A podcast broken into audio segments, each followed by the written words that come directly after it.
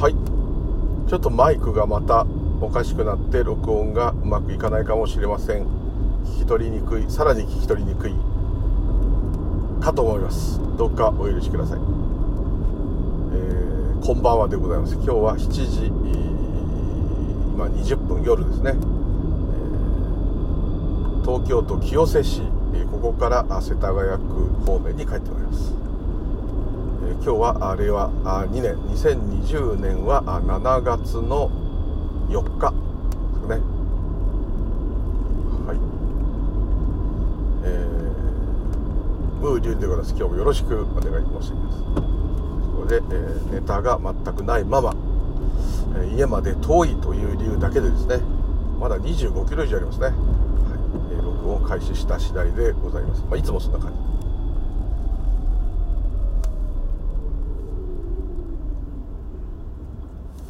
このぐらいのこのぐらいのって言ったら失礼ですけど清瀬駅付近から東久留米市に入っていきますが、えー、非常にこれは暮らしやすそうですね、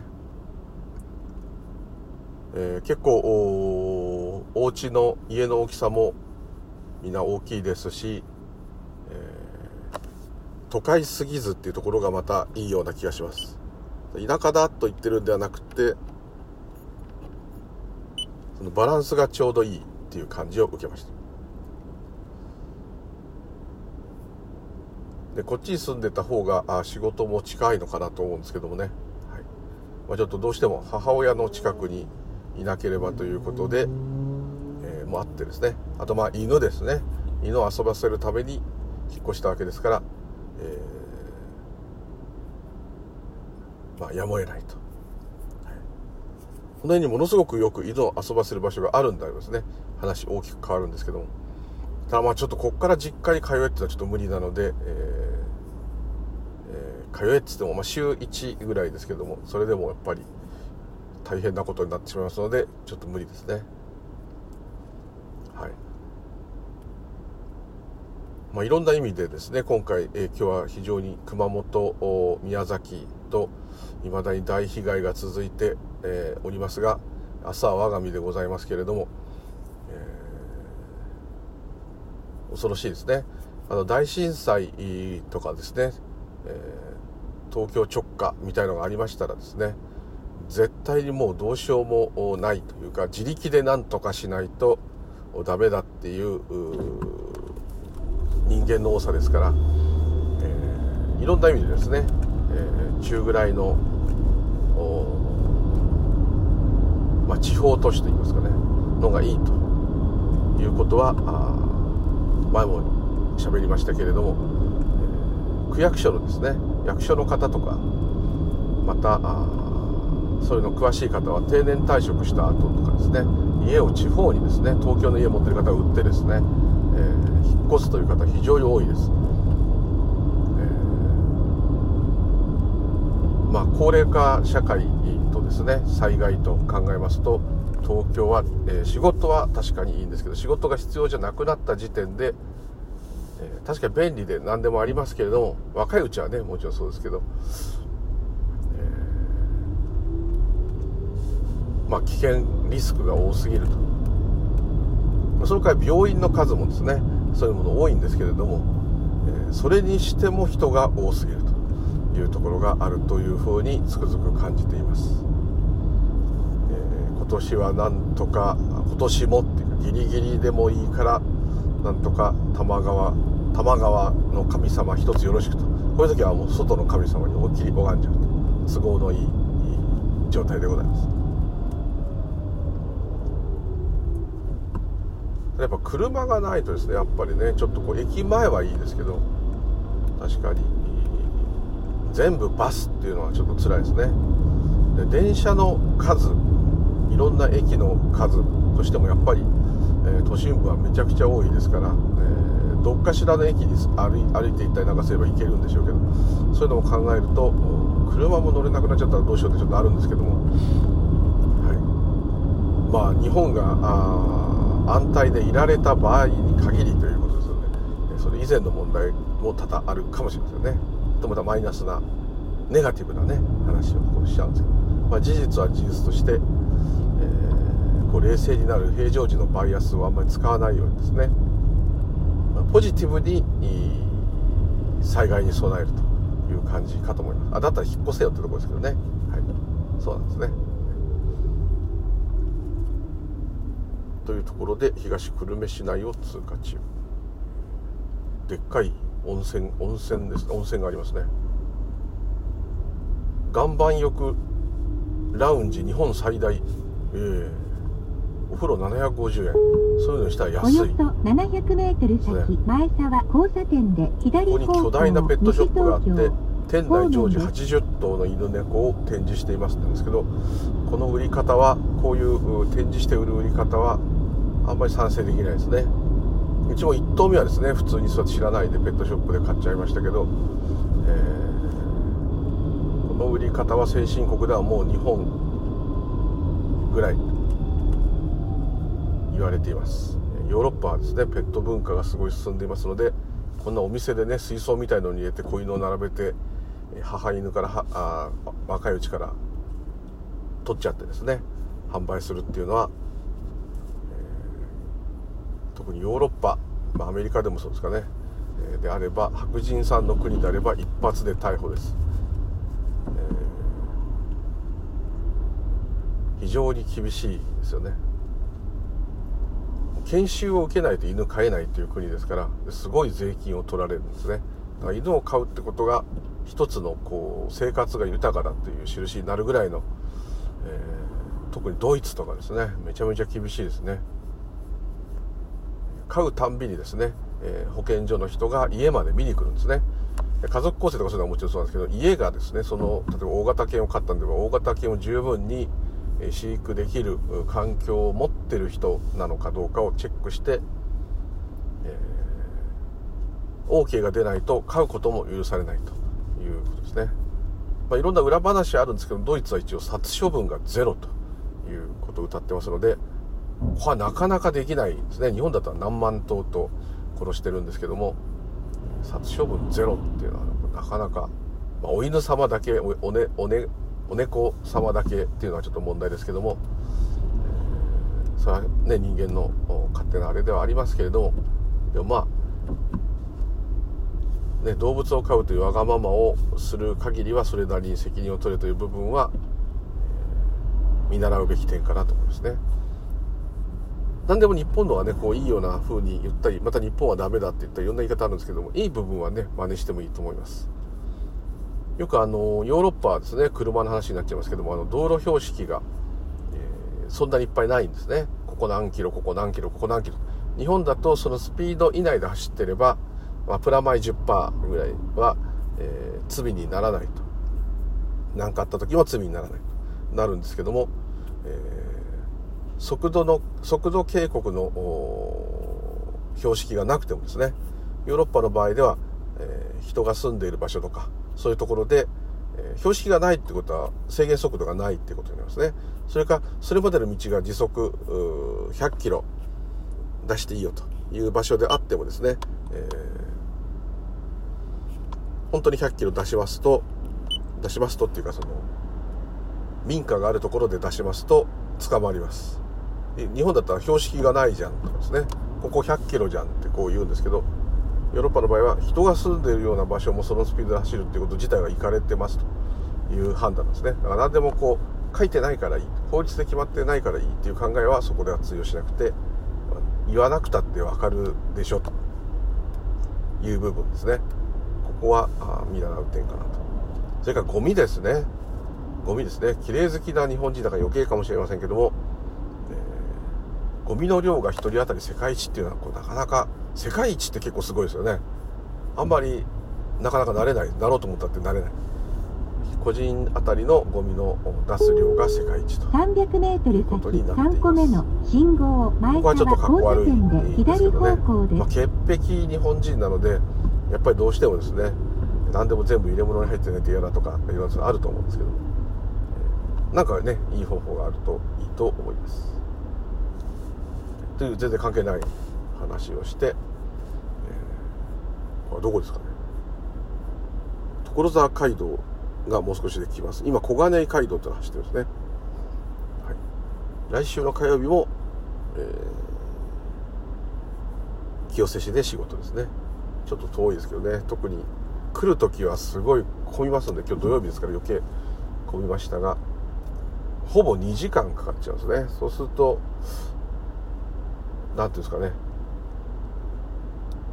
もう夜の軽井沢とあんまり変わんないっていう感じでですね。ちょっとこうめげますがやっと着いたってなってから仕事という感じです。今日終わったっつってこう帰るんですけど帰りはまだいいのかなと思うんですが、はい、ここはまだ混んでいますね、はい、だいぶコロナの人が増えちゃってですねまた地方への外出はなるべくお控えくださいってまたあの微妙な表現ですね。これが緊急事態宣言であればですねなんか歯切れがいいまだ少しいいのかなと思うんですけどそれでも自粛ですからもちろん行く行ったら捕まるってわけじゃないですけどはい。微妙な表現で選挙前の小池知事も表現を微妙にしとくという感じですね。注意はしといたけど、えー、宣言はしないよっていうね、えー、経済活動と両方を天秤にかけているのはもちろん立場上わかるんですけども、ちゃんと指示しなかったっていうふうになると後で痛い思いするかもしれません。ただその代わりにじゃあ誰がやるんだというとですね。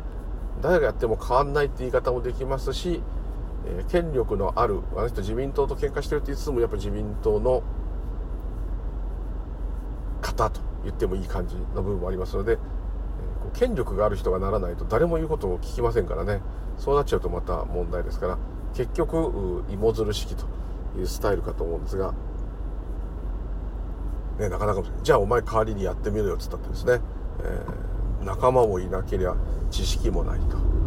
これではなかなかやれませんのでなかなか難しい次の信号は左方向ですスーパーマーケットが目印です。スーパーマーケットが目印。スーパーマーケットありません。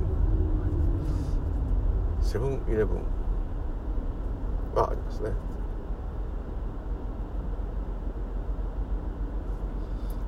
え、昨日ですね、えー、仲のいい友達すごく親しくしていただいている友達のご近所の方です、えー、まあ、犬友なんですね。のワンちゃんが14歳で亡くなってしまったんですね。で結構急激に悪くなって亡くなったので、えー、しかも一頭買いなので、まあ、今犬がいない状態ですかね、まあ、いっぱいいようがいまいは関係ないんですけど。で、えーうちと同じで子供も、まあ、子供がいればいいってわけじゃないですけど、えー、いらしいないので、えー、本当に悲しみに暮れててですね、えー、本当に今日も何回も思い出して苦しい思いしました。でこういうのはね、えー、スピリチュアルとかあそういう何かあれだと関係がないのかっていうとそんなことは全くなくですね。むしろ素直に素直にっていうか前よりもこの先しばらく道なりです、次の案内ポイントに近づいたら案内します、えー、そういうものがあのフルに遠慮なく出ると言ってもいいんですかね、まあ、それもそれぞれのその時のありようなんですけど。こういう時にそういうものを持ち出さないでいられてよかったなとつくづく思いましたね。普通に辛い思いをされてて明日はこれこそまた我が身なので、えー、お気持ちをお察ししますというところですね。でこういうことは例えばその友達ワンちゃんを失った友達の方がですねもし検証されてもし悟ってらっしゃる方だとしてもですね変わりませんね。起きる現象は変わらない。何かそういうスピリチュアル的な能力があったり悟ってたから犬が死なないで済むとかそういうことはありません。もちろんその死に対する感覚とかそういうものはそれぞれですけどもおそらくどんな方でも悲しいでしょうし、えこれはブッダでもですね。空海でもですね、道元でもですね。親しいものを失うのは悲しい。良寛さんでもですね。宮沢賢治さんでもですね。むしろそこにね執着してる方がいるぐらい。普通の人に執着してんじゃないかっていうぐらい、えー、こうま、ものすごい愛されてですね。ものすごく若く亡くなったみたいな14歳まで生きたわけですから。いいんですけども一般的に言えばいいこといいいいというかそんなに悪いあれじゃないんですけど。悲しいことには変わりがない。これでつくづくですねそのすごい悟りを得た人すごい能力のある仏教の方々を見てもですね皆悲しみの歌を詠んでいる。むしろこの世のあらすじが全部分かっているにもかかわらずですねものすごい憂いを発する方が多いです。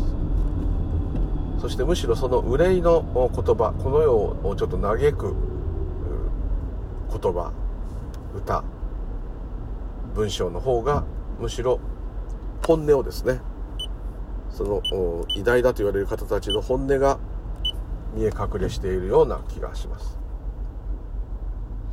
何回もねお話してますけど例えば空海さんであればですね空海さんなんていうと一般的に弘法大師空海って言ったら超能力でですね日本中に伝説があってですねそこら中の温泉を沸かしてですねもうダムは作るわ池は作るわですね湖は作るわですねいろんな建造物建てるわ超能力で雨降らす雨止めるもう病気治すのもう言ってたらキリがないそういう超人としてですね今も88カ所四国のお遍路からですね高野山から京都の当時から川崎大師成田山新勝寺と非常に人気のある方でいらっしゃいますけども工房の湯とかね工房の里とかね工房のなんとかとかね工房山とか山とかねそこら中にありますね。本当に空海さん行ったのかいっていうようなとこまであります。でそのようになような方でもですね昔ですから弟子にしてくれっつってですねうちの息子を立派な坊主にしてくれっつっていろんな人の子供を預かるんですね。でそういう子たちが疫病とかですね、えー、一生懸命いろんなご祈祷しようがですねそれじゃ空海さんの超能力ないじゃんってなっちゃなっちゃうんですけどそれは縁起ですからたとえ天下の空海さんでもそれはダメなことはダメです。そうじゃなかったら空海さんがいた時代は全く問題がなくいいことしかなかったってなると思うんですけど富士山は噴火するはですね。ものすごい時代ですよ。で平家と源氏の戦いの直後ですから。天皇がもうそれでズタズタになってた頃ですから。すごい時ですね。疫病も流行って大飢饉も起きてですね。大地震も起きてですね。で最後の方っていうかまあ途中空海さんがまだもう遣唐使船に乗る直前ぐらいに富士山噴火ですからね。すごかったですね。噴火っても噴火した時だけじゃなくてあれ噴火しちゃったらもう本当に何十年もしばらく影響が出ますから大変だったと思います。そういう時ですから当然ね何か起きれば火事祈祷したりいろんなことやって密教の力を使ってですね何とかしようってことはされたと思います。でまた密教のそういう作法をやってるにもかかわらずかかわらずというかまあやりながらですね空海さんは中国でいっぱいいろんな勉強してきましたので医学にも精通してたんですね。いろんな病気を治す方法ですね日本人が知らない例えば普通にそこら辺に生えてるもの例えば毒ダミなんかも薬には使ってたけどあれを煎じて飲むってことはあんましてなかったですね。それがものすごい今でもね毒ダミ茶って体にいいですけど効いたりいろんなものをですねあとなんか変な魚だから食べなかったんだけど実はこれはすごいうまい魚だとかですねいろんなものを漁師さんが取ったのに捨ててたようなものもですね。実はこういう役に立つ。これはこの草はこれに使える。この木に木に生えてる。これはこれに使えるとかですね。いろんなものをこう提示して。そういうので病気を治したりですね。したおかげでまたこうよりそれが超能力と、まあ、当時で言えばそれが超能超能力なんですね。日本人の知らない知識。または裕福なというか身分の高い方は知っていても般の民までその知識が行き渡らないですね。今みたいにインターネットもないどころかも何もないんですから。そういうのもね伝えたりして、えー、みんなをびっくりさせたと。いうことは多々あったと思います。でその天下の空海さんのですねやっぱ思い通りにいかないことは思い通りにもちろんいきませんので大切なあ預かった小僧さんとかがまだまだ亡くなったんですね。でそのあまりのひどさにですね、えー、弘法大師さん泣きながらですね地蔵をいっぱい掘ったと。それが国宝になったりして残ってるのもありますけども、えー、どうしようもないですね。亡くなった後に地蔵を掘って供養するしかもうないということがあったわけです。そして、えー、お釈迦様はねご存知の通り500人それ500人っていうのは悟ったお釈迦様と同じような悟りを得た人が500人以上いたってことで500羅漢って言いますけども500人のお弟子さんそういう分かっちゃったお弟子さんたちのほとんどがですね虐殺されています。ね、で良寛さんの時代であれば良寛さんの時代もいろんな貧しいものをですね、えー、お上がいろんな理由をつけてはバタバタ殺したりひどい搾取をしたりですね。権力のある者が強かった。で良寛さんはとにかくその権力のある人は嫌いだったんですね。権力のある人にだけは絶対に服従しないっていう態度をとっていましたね、まあ、そういうこととかですね。多々言ってたらきりないんですけどあります。道元さんもですね、えー、身も心も心身脱落されたもう日本のブッダと言ってもいいかもしれませんけども道元さんもその時代は厳しいこといっぱいありましてですね、まあ、弟子が変なことしたこともあったり、まあ、いろんななかなかこう、ね、直接道元さんに教わっているからって全員うまくいくわけじゃない。お釈迦様の時もそうですね。有名な台場だったディーバだったがですね、えー、毒を持ってなんかしお釈迦様を殺してお釈迦様のお弟子を自分につけさせようとしたりですね。いろんなことありました。ですからその起きることはね変わってないですね。それに対する態度っていうのはですねすごく大きく変わったと思いますけども、えー、違うと思うんですけども。全然もう今から見ればむしろひどい時と言ってもいいんじゃないかと思います。はい。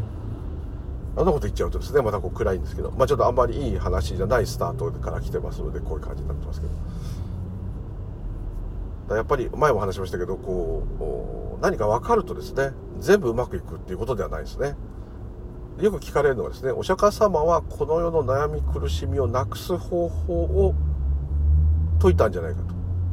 悩み苦しみから脱却する方法を説いた。またはあそういう道を人に教えた。苦しんでる人々を苦しみから離すというですね。下脱まさに下脱させる方法を説いたというのはまあ間違いではないですね。起きる現象を苦しみと捉えなくなったあではないですね。もちろんですね。この起きる現象が本当は起きていないとかですね。そういうことはもう100も承知。承知してるのはお釈迦様であってもお釈迦様の中の自我の部分かもしれません。自我は完全に滅されていらっしゃる。晩年は特に滅されていらっしゃったと思いますけれどもそれでもですね、こう仏は言ったとかあの言い方はですね自分がいないので何が言ったっていう表現ができないですね。仏が言ったっていうことですね。人間じゃないものが言ったと。いうことなんですね。ちょっとこうイメージ湧くかどうかわかんないんですけども。ブッダゴーダマシッダールタが言いました。ブッダが言いましたっていうと目覚めた人と何言おうがですね。その固有名詞になっちゃうんですね。で仏っていうのは人間じゃないっていう意味です。人にあらずっていう意味ですから人間じゃないものが言っていると。何が言ってるか分かんないんだとにかく何かが言っていると。そういう表現ですね。仏はこう言いましたっていうのは。そこなんですね。言葉上表現ができないので仏って言葉を当ててるんですけどもう人間ではない。個人人間っていうのは個人のことですから。個人が言ってんじゃないよと。まあ言い方で言えば円円が言ってて起起きていると。要するにただ起きていると。ただただですね。ただ起きているっていうふうに言っちゃうとなんかこうも蓋もないというかどうしようもない感じになっちゃうんですけどそういう意味ですね。だから言葉って難しいですね。捉え方でこう自然に言葉が漏れた現れたとこう言ってもいいかもしれないですね。言葉が現れた。この言い方の方がいいかもしれないですね。仏が言ったっていうとやっぱりブッダが言ったってなっちゃうんですよね。まあから見ればブッダが言ってるんですけどもその言葉の中にブッダまたはゴーダマシッダルタさんっていう個人はいないのでまあ風が吹いたっていう時にですね個人を指さないですよね。風が吹いたよ。ねそれと同じことですね。誰々さんが言ったよっていうとね完全個人になりますけど。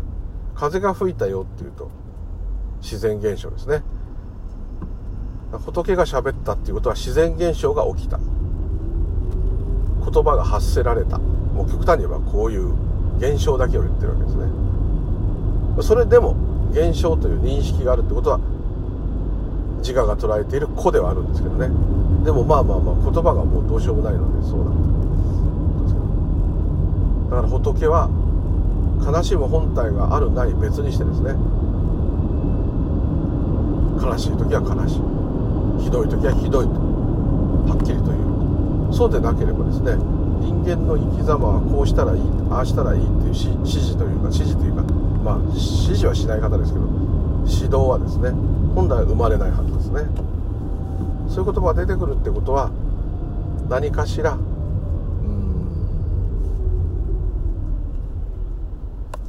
そういう思いがあるというふうに捉えちゃうんですけども人々を励まそうという思いがあると。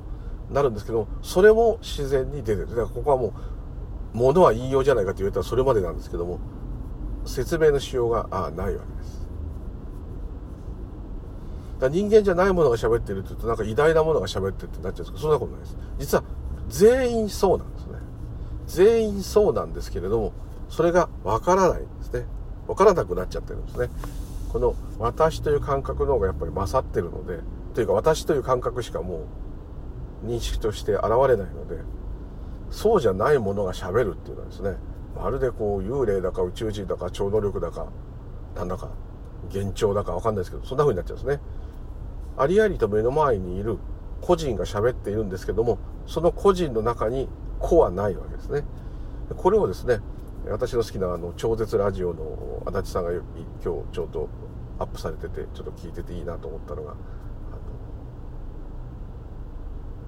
悟るというかですね。検証するというか本質を知るっていうことはですね。その時死んでるってことなんですね。この一般のシャバの感覚で言えば自我がないってことはもう死んでるんですね。ですので、まあ、寝てる人で自我がないねって言ってそれが死んでるとは言わないですけども、まあ、肉体を見てさしてそう言ってるだけです。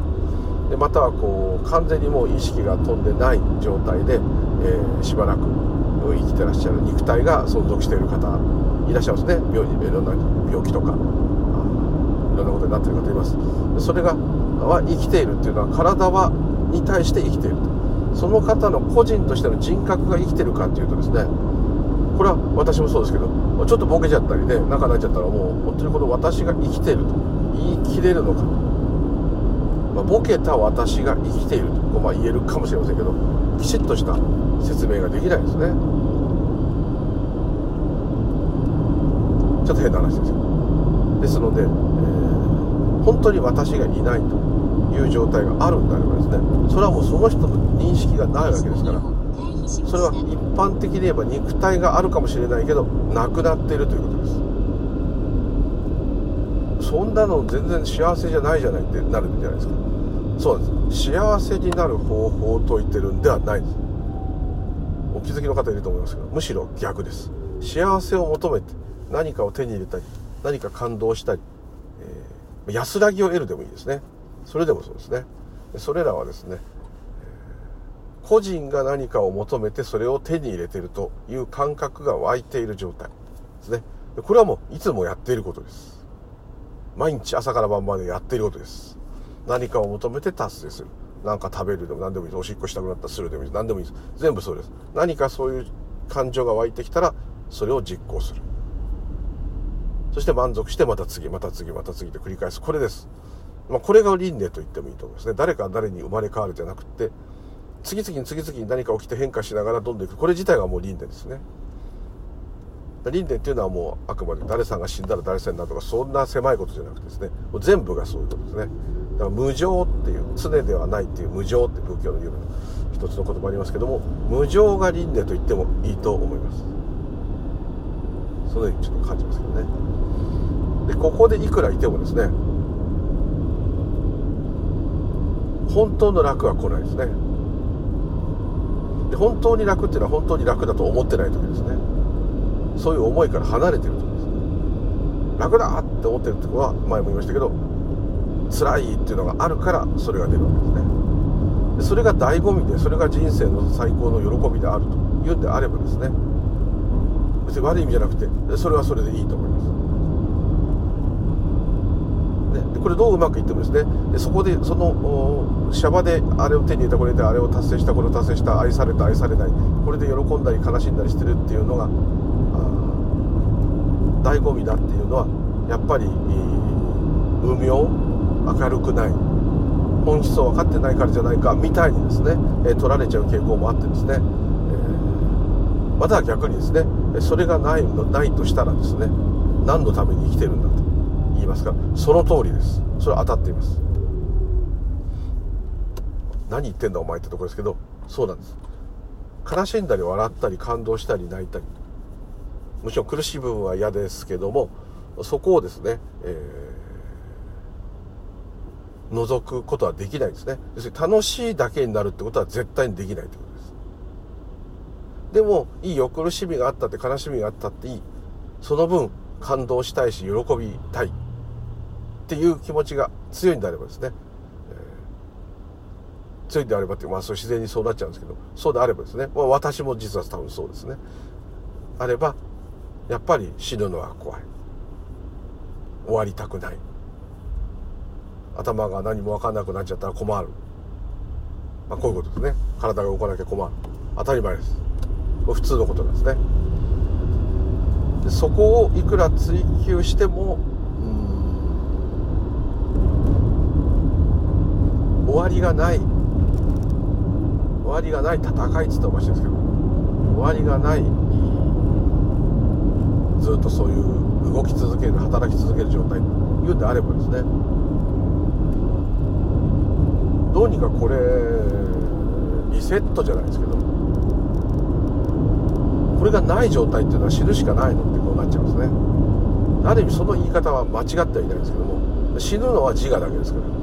自我と肉体だけですから。それ以外は死死にません。それ以外なんかないじゃんってなっちゃうんですよね。魂って言われちゃうと違いますね。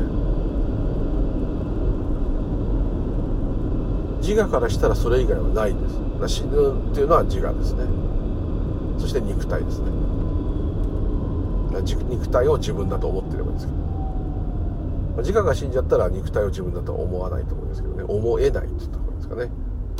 すごい不思議な話をちょっとしちゃってますけども、飾らず今日はちょっと言っちゃってますけど、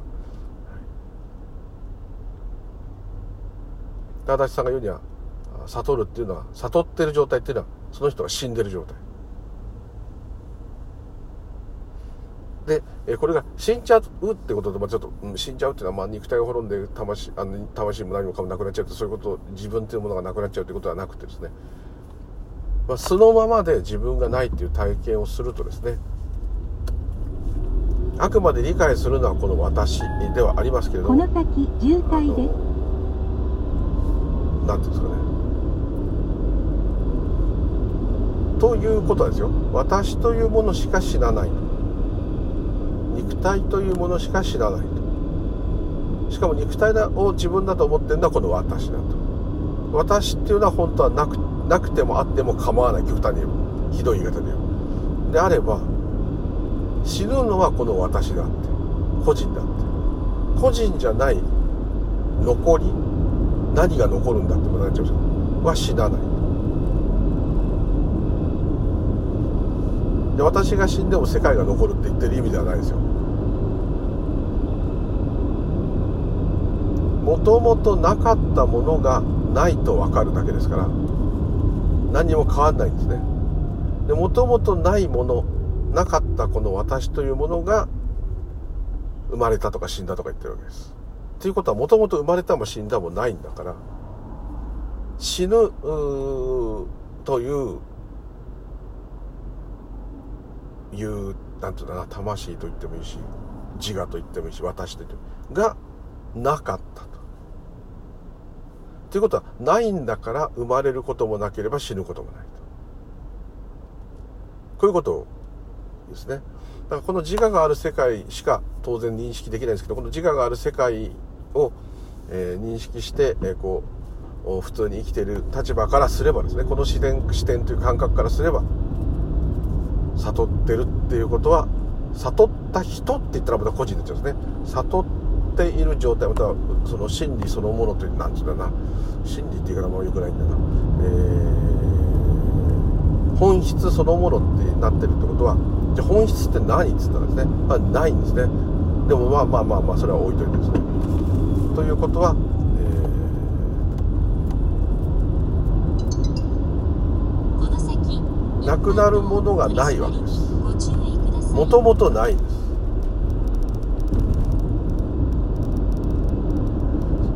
ですから生まれてないんだから生まれてくるようなものもなかったし死ぬようなものもないってことです。なんか生死を超えるっていうことですね。生まれたり死んだりっていう苦しみがなくなるっていうかそういう現象がこの個人からなくなるみたいな。だから怖くないやってなるようなそんなような感覚なんですけどそういうことではないですね。おかしな話なんですよね。自分が言ってるわけですから。自分が自分がないんだと。これ非常に怖いことなんですね。たまたまラッキーで経験しない限りは非常にその怖いことですよね。で死んじゃうわけですから。じゃあお釈迦様はですねもしそうなんであればあのように体があって喋ったり歩いたりしてるけどいろんな人に崇められたりしてるけども教えを説いたりもしてるけどもあの方はもうとっくに死んじゃってんのと。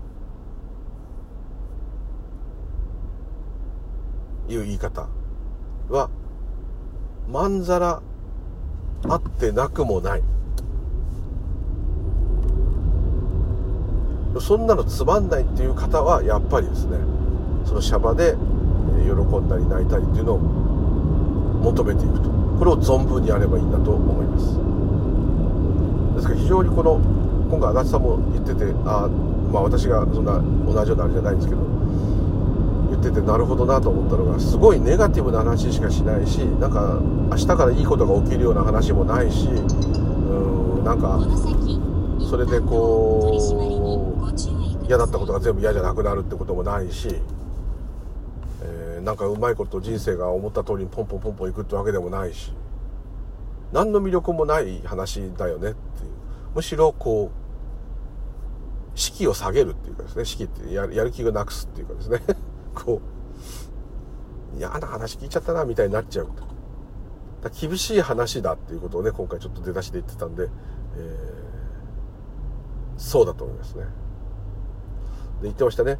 えっ、ー、と40種類のいろんな資格を持ってる方に会ったことがあるんですね。いろんな資格を持ってるいろんないい学校も出ててすごい肩書きだけでも名刺がもう何十枚もあるんだかと。そういう方にですね、えー、あなたは本当はいないんだと。しかもその資格を取ったり、それ何かしたりするってことも、もう自然に起きてるんだと。言ったらですね、怒るだろうと。俺はどんだけ苦労して、どんだけ金と時間を使って、これだけの立派な人間になったと思ってんだと。それが自然現象だろうと。冗談じゃないと。多分お怒りになるだろうと。そういう方にはなかなか入らない。いうですね。ちょっとキリスト教と似てますけどね。シャバでこう自分がイケてるとかですね。自分はやったんだとかですね。自分は偉いんだとか。自分は努力してるとか。なんかこう自分を高く評価する人をすごく良くないように言いますね。宮沢賢治さんもそうだし良寛さんもそうですね。道元さんもそうですね。ただまあ道元さんとか空海さんの鋭いところはお偉いさんを落とさないと国が変わんないなと思ってるとこもあったかもしれませんけどね。そういうつもりはないのかもしれないですけど自然にそうなっちゃったんですけど。まああのおよそ700メートル先、知念道交差点で右側です。だから自分がいい人だ、自分はイケてる人だと思ってる人ほどそういうものから遠いと。なぜならですね、それは人生が充実してると思いますね。この先混雑しています。そしたらそれをそこから脱却しようってやっぱ思わないですよね。だってわざわざそれを手放す必要はないですから。さらにすごい頑張ってきたんだけど余計にですね俺せっか俺ここまでなんのにどんだけ大変だと思ってんだ。と俺どんだけ頑張ったと思ってんだってねなりますからね。実はそこが結構落とし穴。どんなすごい肩書きも何もですね。その人は持って帰れないですね。いつか手放さなきゃいけない。まず生きてようが生きていまいがその方がもう頭がいっちゃった時点でもうそういう資格に対する何かをもう効力がなくなった時点でですねもうねそういう偉い人だったっていう過去になっちゃうんですね。自分でもそれを発揮できない。で亡くなってしまったらもちろんそうですね。難しいですね。そして、えー、何かそういう何ていうんですかね。知識に知識人として頑張って、えー、ややってるってことは立派なんですけど。およそ300メートル先地面道交それも大して執着せずにできてたら素晴らしいですねやっぱりこう自然にこう何事もなかったかのようにですねできたら素晴らしいですね。まもなく右側です。普通にねいろんな資格取ったりいろんな優れてる人ですけど、えー、別にそれにで自分偉いなどもなくただ好きでやってるとかねそういうのだと理想的ですね。まあ、なかなかそうもいかないと思うしむしろそういうふうに立派に思われたい社会の中で強い立場でいたいっていうために頑張ってるわけですからね。そこをナチュラルでいろっていうのは非常に難しいと思うんですけどね。例えばみんなに称賛されたいとかね。お金を稼ぎたいでもいろんなことありますから。ただまあそれらをやり尽くしたあ人だとなおですねこれじゃないなっていうこれをいくらやってもどうせ、えー、失うしみんなにすごいすごいって言われてもこの私っていうのはいつも変わんないですね。前もあの言いましたけど有名なねハリウッドスターさんがビバリーヒルズかどうかわかんないですけど豪邸建ててそこのお家にこうあの新築パーティーかなんかって有名な人たちがいっぱい来てですね大パーティーをやって自分もついにこうセレブの仲間入りだと世界のセレブだとなってその庭をすごい庭を眺めながらですね椅子に座った時にふとですね気がついたと。あれ？俺は俺じゃん？それが非常に気に入らなかったみたいです。なんかこう自分が全く違うものに変化したと。思ってたのに何親しいんだか親しんでないのか分かりませんけど体の感覚も同じ。頭の中も同じ。鏡に映る自分もまあ多少良くなってたかもしれないけど、まあ、同じと。いうことですね。非常にこう、まあ、寂しくなったっていうんですかね、えー、そういう話をしてるのでそれでその方何か悟ってですねそこから別人になるんですけども。別人になるってその人は変わるわけじゃないけど生き方が変わるんですけどなんだ？俺は俺のままじゃんかっていうことですね。要は。なんかね全く違う自分になるんじゃないかということでがむしゃらにやってきたんだけど大成功した結果ふっと落ち着いた時にそういうものが剥がれたんですかね。その素の自分がまた出てきて何だろうななんとかのデザートなんかそういう好きなお菓子かなんかあるんですねその方が。でそれをが好きな昔から子供の時からそれが好きなただの人間だったと。昔と同じ自分が座ってたと。でこれじゃないと。それだけガッツがある方ですから欲もあるわけですね。それがふっとですね。じゃあこの世の本当の幸せとは何だろう。なったんですね。そこからその方あの臨済宗の禅に行くんですけど。で確か検証されてですね、まあ、もちろんあのいろんな活動されてると思うんですけども。そういう話を聞いてですね、まあ、その方はもう大家族でもういろんなもう大体もうこの世で欲しいというものはほぼ揃ってる方ですけど、はい、ちょっと違うここじゃないと。なかなかそうはねいかないんですけども。で結果その人はその後ですねもう無理しないとかじゃなくてですね無理無理もされたと思うんですけど普通に、大スターのままでいればそれはそれでいいということですね。起きていることに逆らわないっていうんですかね。そういう感じかと思うんですけどね。でも起きることは変わんないと。だからそれだけ大成功してる方でも気が付く人は気が付いちゃう。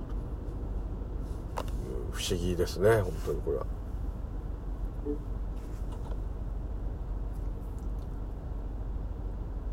だから起きることが毎回同じ話にまた起きることが良くなる。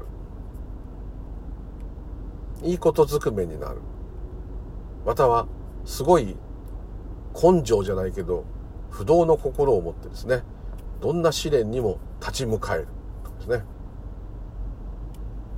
そういう強い人間になる。いうことともちょっと違うってことですね、まあ、本質的には全く違うんですけど。じゃあ世捨て人になってただふぬけになればいいのかと。いうと毎回それ同じ話ですけどそうなれたらじゃあそれでもいいんじゃないですかね。多分なかなかなれないんですよ、まあ、なれる方もゼロではないと思いますそれがいいって言ってるんじゃないですよ。それがいいって言ってるわけじゃなくてじゃあもう俺いいや自然に全部起きてるのは何もしないってなりますね、えー、ダメですね。むしろその目で観察するとですね分かってくるんですよ。あトイレ行きたくなっちゃった。これは自然現象だからいいや。トイレ行こうとかですね。それ分析してたとしてもですね。おなお腹空いちゃった。いや俺は今これが食べたいけど面倒くさい。そういうことで労力を使いたくないから冷蔵庫にあるこれでいいや、まあ、それを食べたとしてこれでもいいですね。結果まあなんかずっとしてるわけですね。すごく変な言い方すれば昆虫がですね昆虫も別に悪いわけじゃないです同じなんですけど昆虫の方が自然に見えますね。植物も自然に見えますね。もうただ本能でただ動いているというように見えたとしてもですね例えば働き蜂が蜂の巣作ってる時になんか集団意識で、えー、集合意識でみんなただこうプログラムのように動いてるんだ。なんてね生物学者がよく説明したりする時ありますけど人間もそうですね。人間だけは違うんだってことなんですよね。人間だけが違うんだって言いますねそれを私がやってると思ってさらに輪をかけているというところです。もしかするとですね足立さんも言ってたしいろんな人が人間だからこそ下脱できるっていうもちろん利点利点というかですね自我があるから自我がない時との差異が分かるから下脱できるのかもしれないが人間ほど面倒で辛い生き物はいないかもしれない。むしろいろんな動物の方がかわいそうってねこう思うかもしれませんけど人間こそがですねあれもやんなきゃいけないこれもやんなきゃいけないってしばらくがんじがらめなんです。法律もなきゃいけない。思った通りにやったら捕まっちゃう。食べ過ぎたら私のように太っちゃう。ね。ね。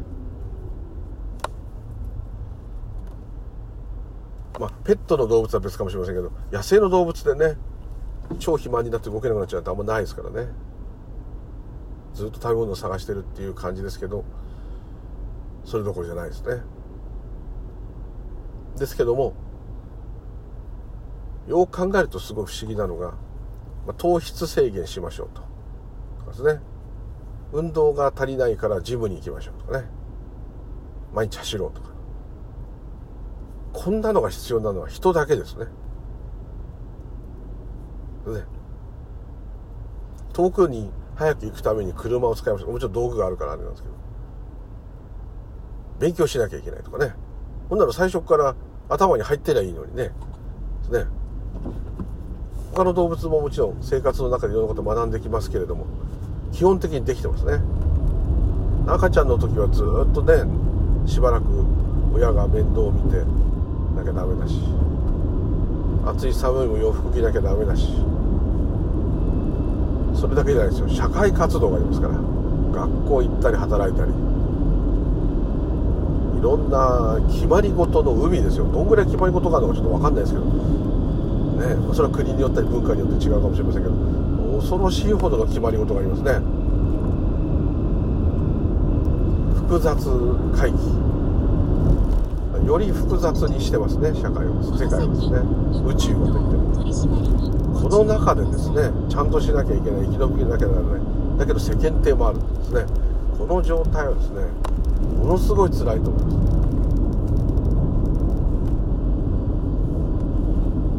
ねあれやんなきゃいけないこれやんなきゃいけない。こうあるべきだ。ねこうあるべきでない。あと大体周りの人と比較しなきゃいけない。比較しないですからね他の生き物。ね前も言いましたけど植物なんて本当にそうですけど動けないからとかそんな簡単な理由じゃなくてですね縁起そのものにですね、まあ、人間のそういう迷ったり苦しんだりするのも縁起そのものですけれどももうね隣の草の方がいいな。あんたの方が養分がいっぱいありそうなとこにあんた生えてんじゃんと。雨水もたまるじゃんちゃんと。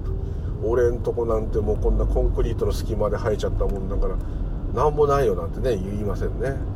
でこれを国に対してですね植物の国に対してこれは俺はこんな状態なんだから生活を受けさせろよなとかですね。ので言えないし。ね。言わないしっていうかそのこと考えなくていいですからね。人間はずっと比較してますからいろんなエリアでいろんな風に比較しながら自分の位置を絶えず確認しなきゃいけない。やっぱりね死ぬのが怖い。苦しむのは怖いから怯えてなきゃいけない。それだけじゃないですね。もういろんなことしなきゃいけないですね。もうお葬式もしなきゃいけない。戒名もつけなきゃいけない。お経をあげなきゃいけない。ねそんなのいらねえよっていう人今若い人多いと思いますけどまあはっきり言っちゃえばその通りですね何か理解するのも悟るのも何するのも全部ですねあの生きてるうちじゃなきゃダメですね。理解した頭も飛んじゃいますからそのうち年取って長生きしたとしてもいずれはですね。みんなも年飛んじゃうんですよ。あるね有名なお坊さんが言ってました。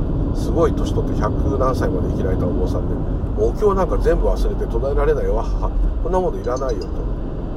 この生きとし生けるもの生きとし生けないものを含めて全てですよね。全てがある。これこのままでもうええんだと。ええんじゃと何お経をあげたりいろんな座禅したり。こんなこともなもうよりもですね。ただあればいいあるっていうのは存在の財ですね。ただあればいいのに何をあれはこうだあれをこうだ。お経なんか全て忘れてしまったよ。唱えたって間違うだけだから唱えないよ。ねそれだけです。こうやって縁が起きててね自分がこうやって折ってで生きてるってことはもうそれだけで今まさに生きているって確認するだけでもうそれだけでもいいじゃないと。それ以外何があると。みんなどこを見てるんだってそのおばさん言ってましたね。もうちょっと身の回り身の前目の前のことにちゃんと見てくださいと。頭の中に浮かんでくることの方に行かないでくださいと。目や耳や体の感覚が素直に伝えている。それそのまままさに今これがですね、えー、しかないんだと。頭の中に浮かんでくるいろんなことに引っ張られないで。それ好きに浮かべさせたらいいじゃないと。そして頭の中ならね何考えたって罪にならないんだから。もう自由にそういう時は思考を使ってね思考を楽しんだらいいと。妄想を楽しめばいいじゃないか。ただおそらくですね妄想を楽しんでいるっていう自覚がある。と思いますね、まあ、完全に妄想に入った時は妄想に入っちゃって分かんないと思いますけど。ああ妄想してたな。ただ起きるねああ北風が強かったな。というのと同じですね。そういう感じですよね。だからまあ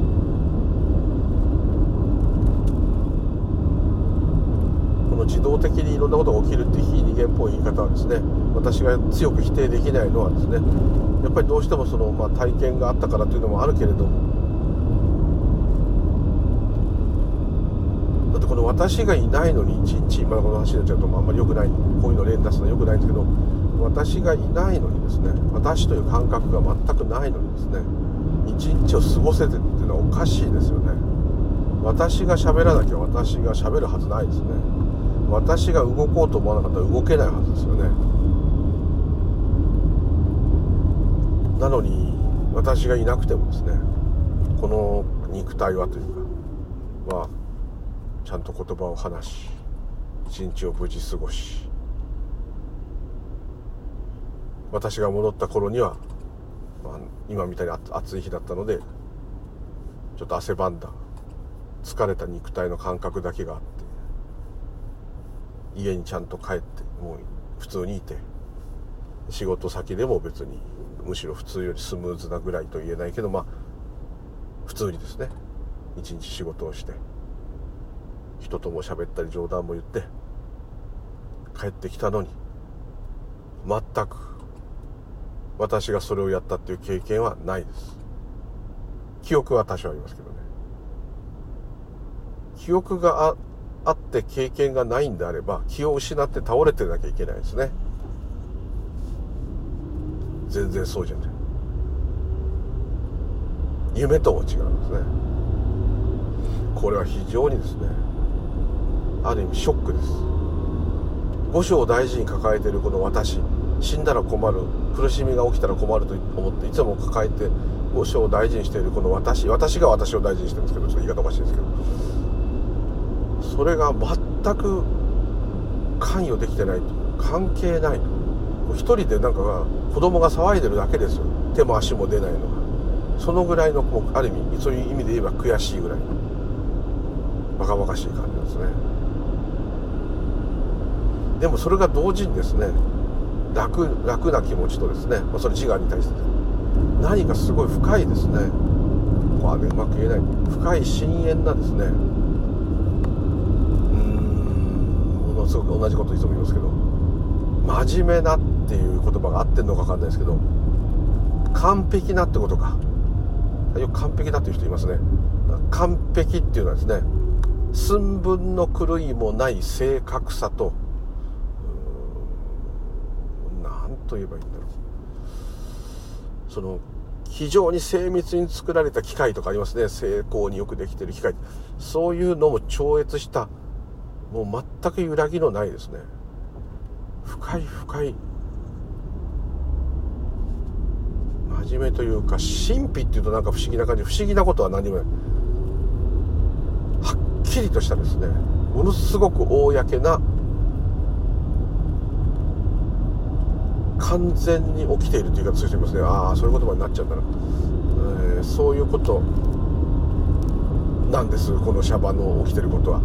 ですからこの私なんかがもうね触ることとかどうこうできるレベルではないです私というのもその中で起きている現象なんですけども。人間がちっぽけだとかねそういうことじゃないですよ。人間が存在してるってことはものすごいその深淵な不思議なすごい縁起の中で起きているんですけども、まあ、それが人間がすごいってことは特に全くないんですけども。全てがすごいと言ってもですね。それそのものなんですね。本当の私というもの。本当の私っていうのはいない状態ですけどね。この寸分も違わないで起きているこのものすごい不思議な縁起の世界。これそのものがそれ全部自分です。自我の自分じゃないですけど。それが本性なんですよ。これを宇宙って表現すると宇宙っていうふうに狭まるじゃないですか。みんな頭に星空と惑星が浮かんじゃうじゃないですか。そそれもだって限定してる。それもそんなもんじゃない。そんなものはほんの表層の一部の表の薄っぺらいところです。それも全部超えたですね。そういう表現がもう通じない全部。もうこの活動全部命全部。これが本当の皆さんの本性です。えばっていいんです。俺はすごいよ。えばってもいいです。でもえばってるのは自我ですからね。悲しいんですけど。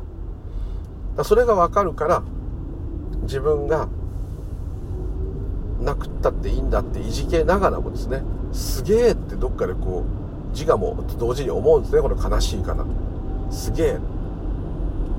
おかしいんですよ。この意味は。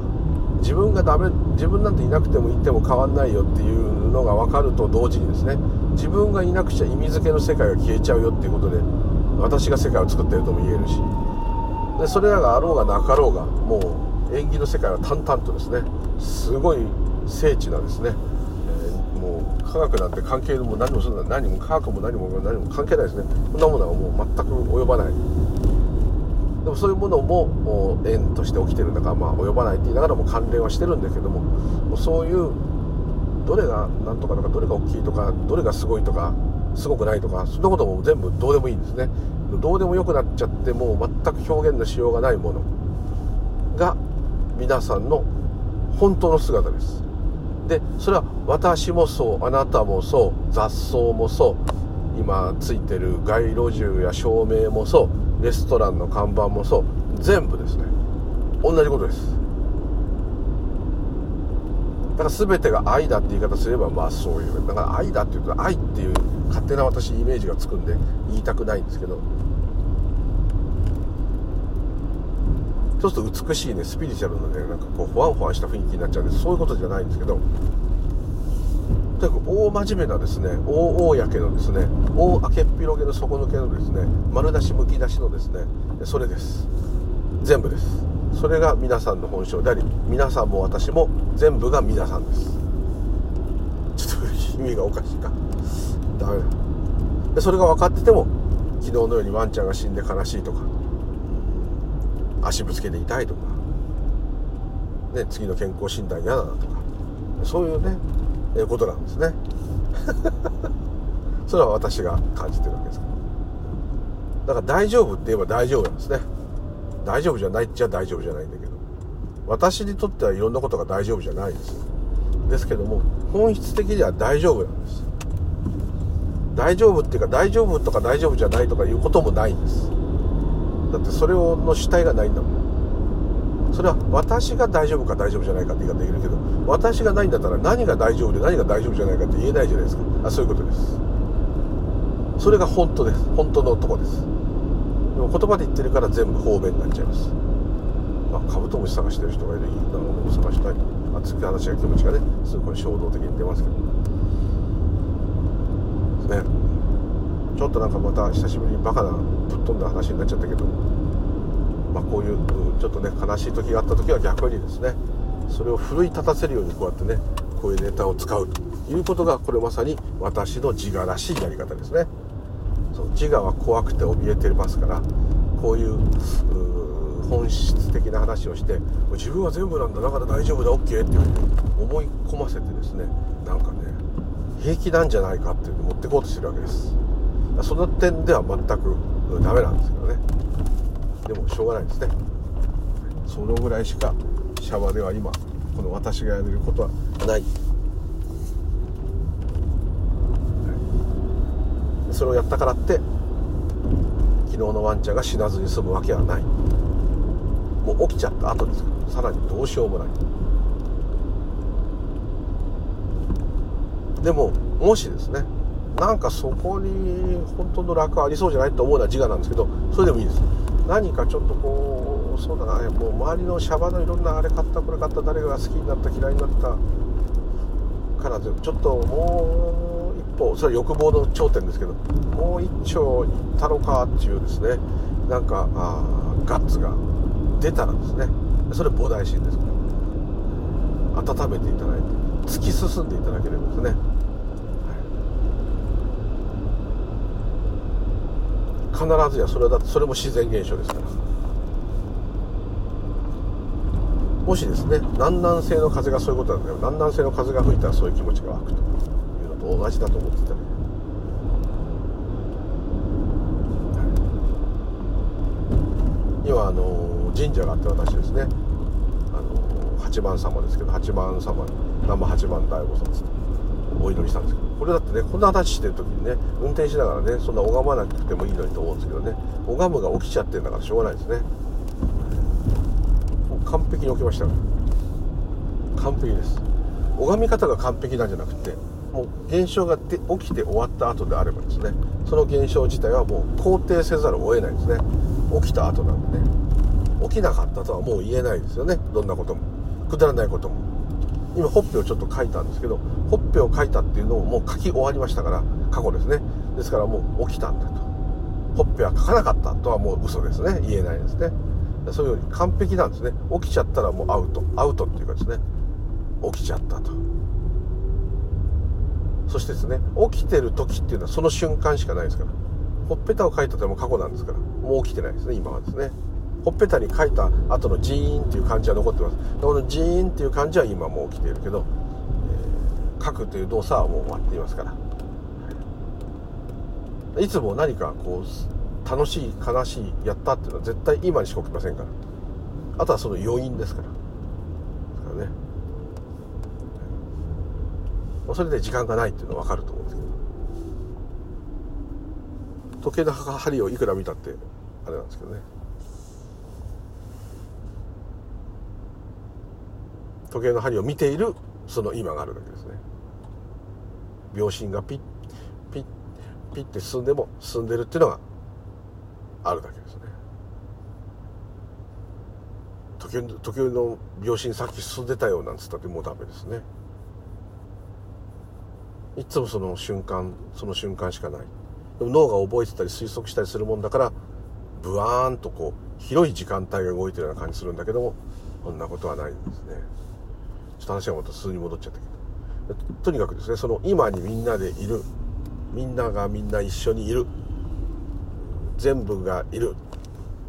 ひっくるめて全部まとまっているっていうのはもう間違いないので,、はい、でそれ全部自分ですから。大丈夫です。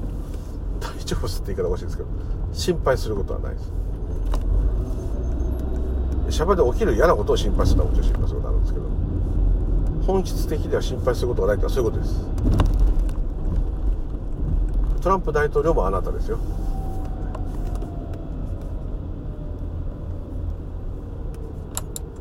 今チュールチュールチャオチュールの使った後の変な袋が残ってるんですけどこれもこれ私ですね。そういうに言っちゃうとねこれが私なのかなって思わなきゃいけない。そうするとまたずれちゃうんですね。ここはもう言葉じゃねやっぱ言えないってことですね。どこまでが私でどこまでが私じゃないってことはない。ってことですね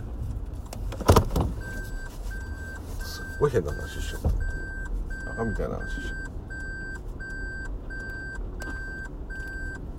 った。最近こうねイチャモンつけてくれる友達がいてですね。きっとまたこれでまたあんなバカな話してんのってね言われちゃうと思うんですけどいいんです